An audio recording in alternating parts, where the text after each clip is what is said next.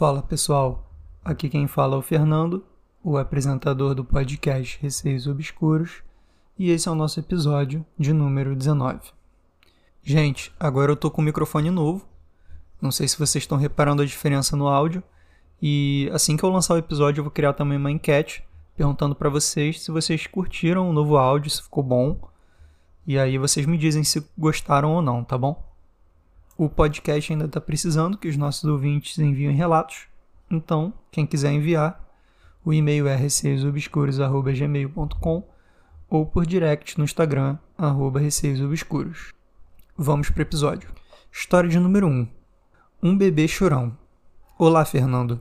Me chamo Gaia e, antes de tudo, gostaria de agradecer pelo seu esforço de produzir o Receios Obscuros.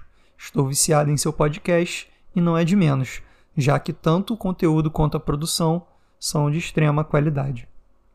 Gaia, muito obrigado pelo elogio ao podcast. Assim como você disse, parte sou eu que produzo e parte é vocês que me mandam conteúdo de qualidade. Por isso os ouvintes são tão importantes quanto eu. Se vocês não mandassem histórias, o podcast não existiria. Então, muito obrigado a todo mundo que está sempre enviando os relatos. Vamos começar agora. A primeira parte do meu relato ocorreu em 2012, no velório do meu avô materno, nós nunca fomos muito próximos, já que eu, meu pai, minha mãe e meu irmão mais velho morávamos em uma cidade que, atualmente não moro mais nessa cidade, fica a quase 300 quilômetros de onde meu avô e minha avó moravam juntos, já que hoje minha avó reside na mesma casa.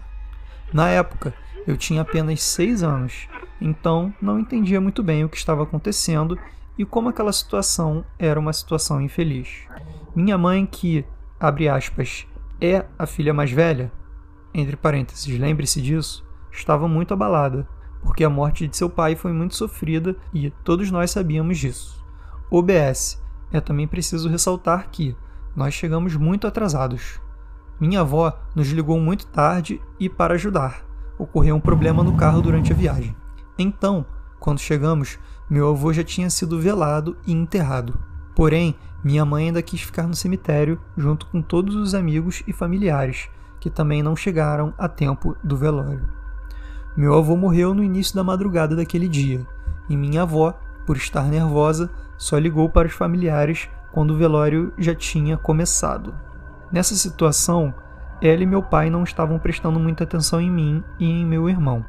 Meu irmão, que é cerca de 14 anos mais velho que eu, ficou junto de meus primos mais velhos, e eu, com apenas seis, já mencionado, fiquei junto de meus primos mais novos. E foi aí que tivemos uma ideia espetacular. Hum, já tô vendo. Por que não brincar de pique-pega entre os túmulos? Era uma ótima ideia, claro. Menina, que perigo. Vamos lá. Por isso, começamos a brincar entre os túmulos e as lápides. A cidade onde minha mãe nasceu é muito pequena, por isso, todos que faleceram são enterrados em um único cemitério. Isso quer dizer que tem muitas lápides e muitas delas nem mesmo possuem nomes nem fotos, de tão antigas que são. Bom, eu, com medo de ser encontrada pelos meus primos, corri o mais longe que pude e, como mais cedo, nesse mesmo dia tínhamos ido visitar onde meu avô tinha sido colocado, acabei por correr naquela direção, já que estava fresca na minha memória. Foi aí que tudo aconteceu. Ao me aproximar, comecei a ouvir um choro.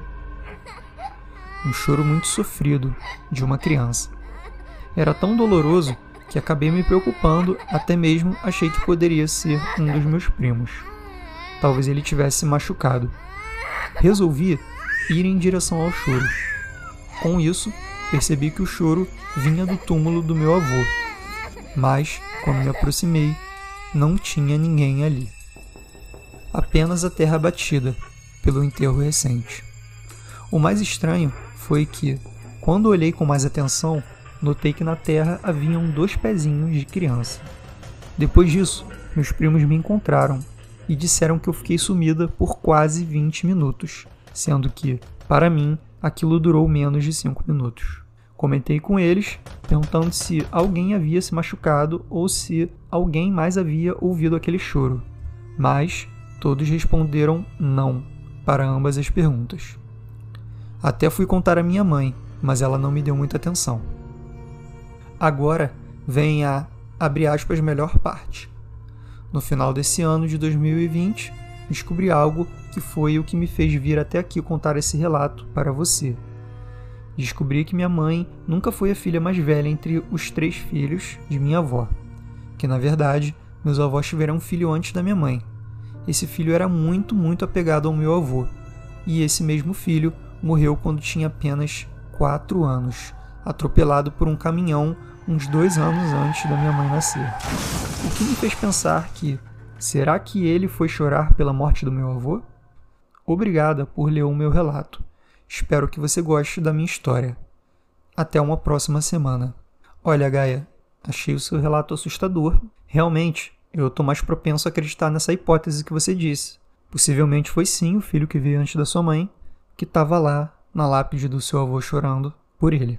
Eu achei muito bizarro que isso tenha acontecido há muito tempo atrás e você só veio a descobrir a realidade dessa história, né? Ou pelo menos o que a gente supõe que seja verdade, em 2020. É uma história muito triste, né? Que uma criança de 4 anos tenha morrido atropelada por um caminhão, mas ao mesmo tempo não tira o ar assustador, né? Que deu você ouvir aquele lamento, né? Aquele choro desesperado dessa criança ali, né? Bem próximo à lápide do seu avô.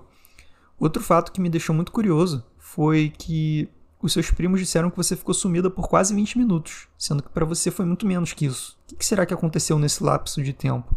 Será que você que não percebeu que passaram 20 minutos? Ou será que o tempo de repente passou mais devagar para quem estava fora desse ambiente? Ficam aí alguns questionamentos.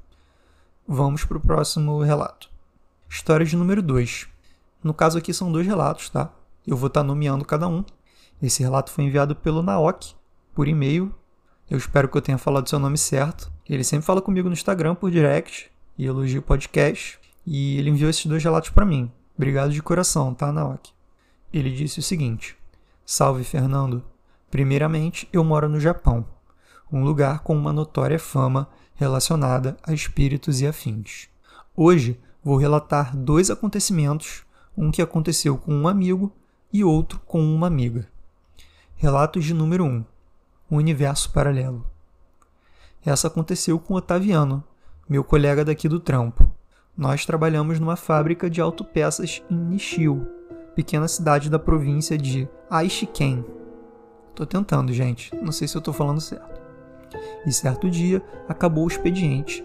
Ele pegou suas coisas e estava indo para o ponto pegar o busão de volta para casa.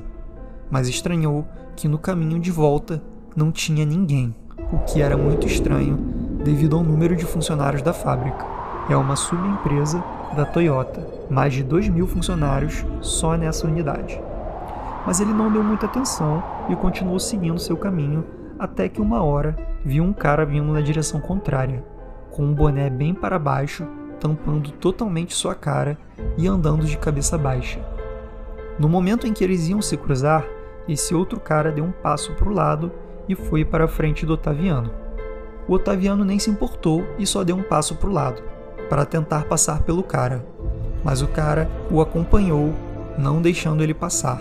Desse modo, ele estranhou e deu um passo forte para o outro lado, e foi na intenção de passar dando uma ombrada no cara.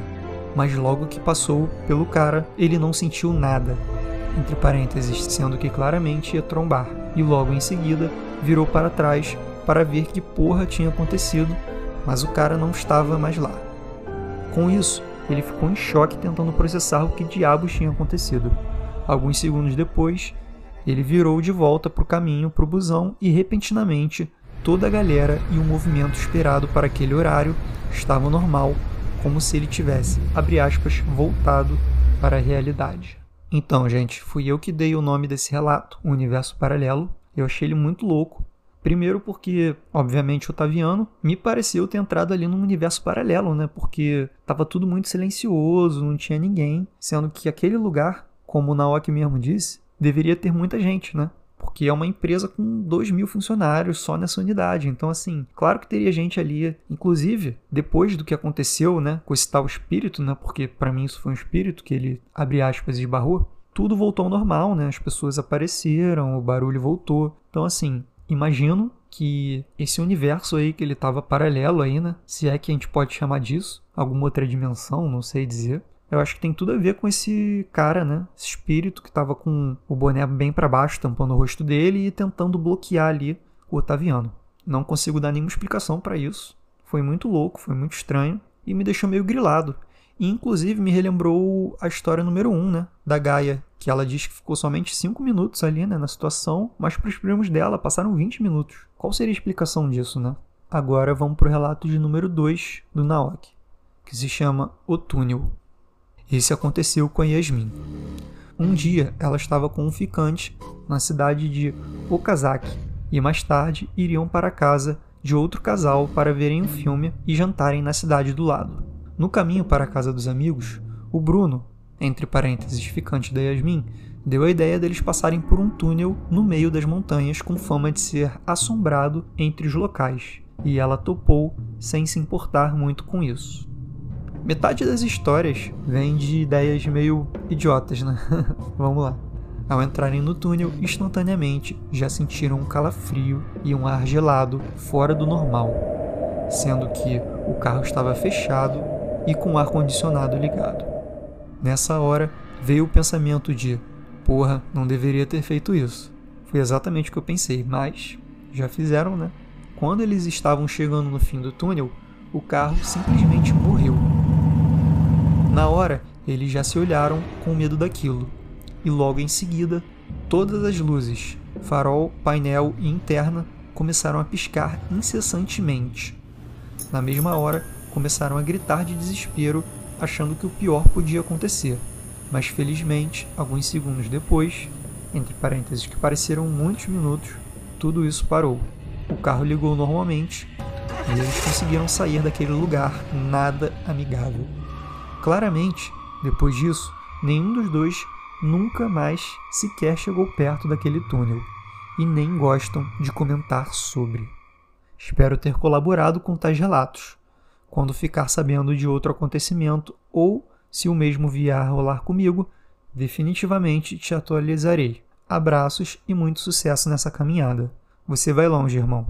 Naoki, já te agradeci, mas muito obrigado novamente, cara. Foi muito legal da sua parte enviar esses dois relatos. São relatos que vêm do Japão, então assim, nos trazem uma perspectiva diferente aqui pra galera do Brasil. Foram relatos diferentes do que eu já li. Achei muito legal mesmo, cara. Brigadão. No caso do relato do túnel, não preciso nem dizer que tinha alguma coisa, tanto que os locais mesmo já tinham medo desse túnel. E assim, seria coincidência demais que durante todo o percurso, né? Que imagino que não tenha sido pequeno, né?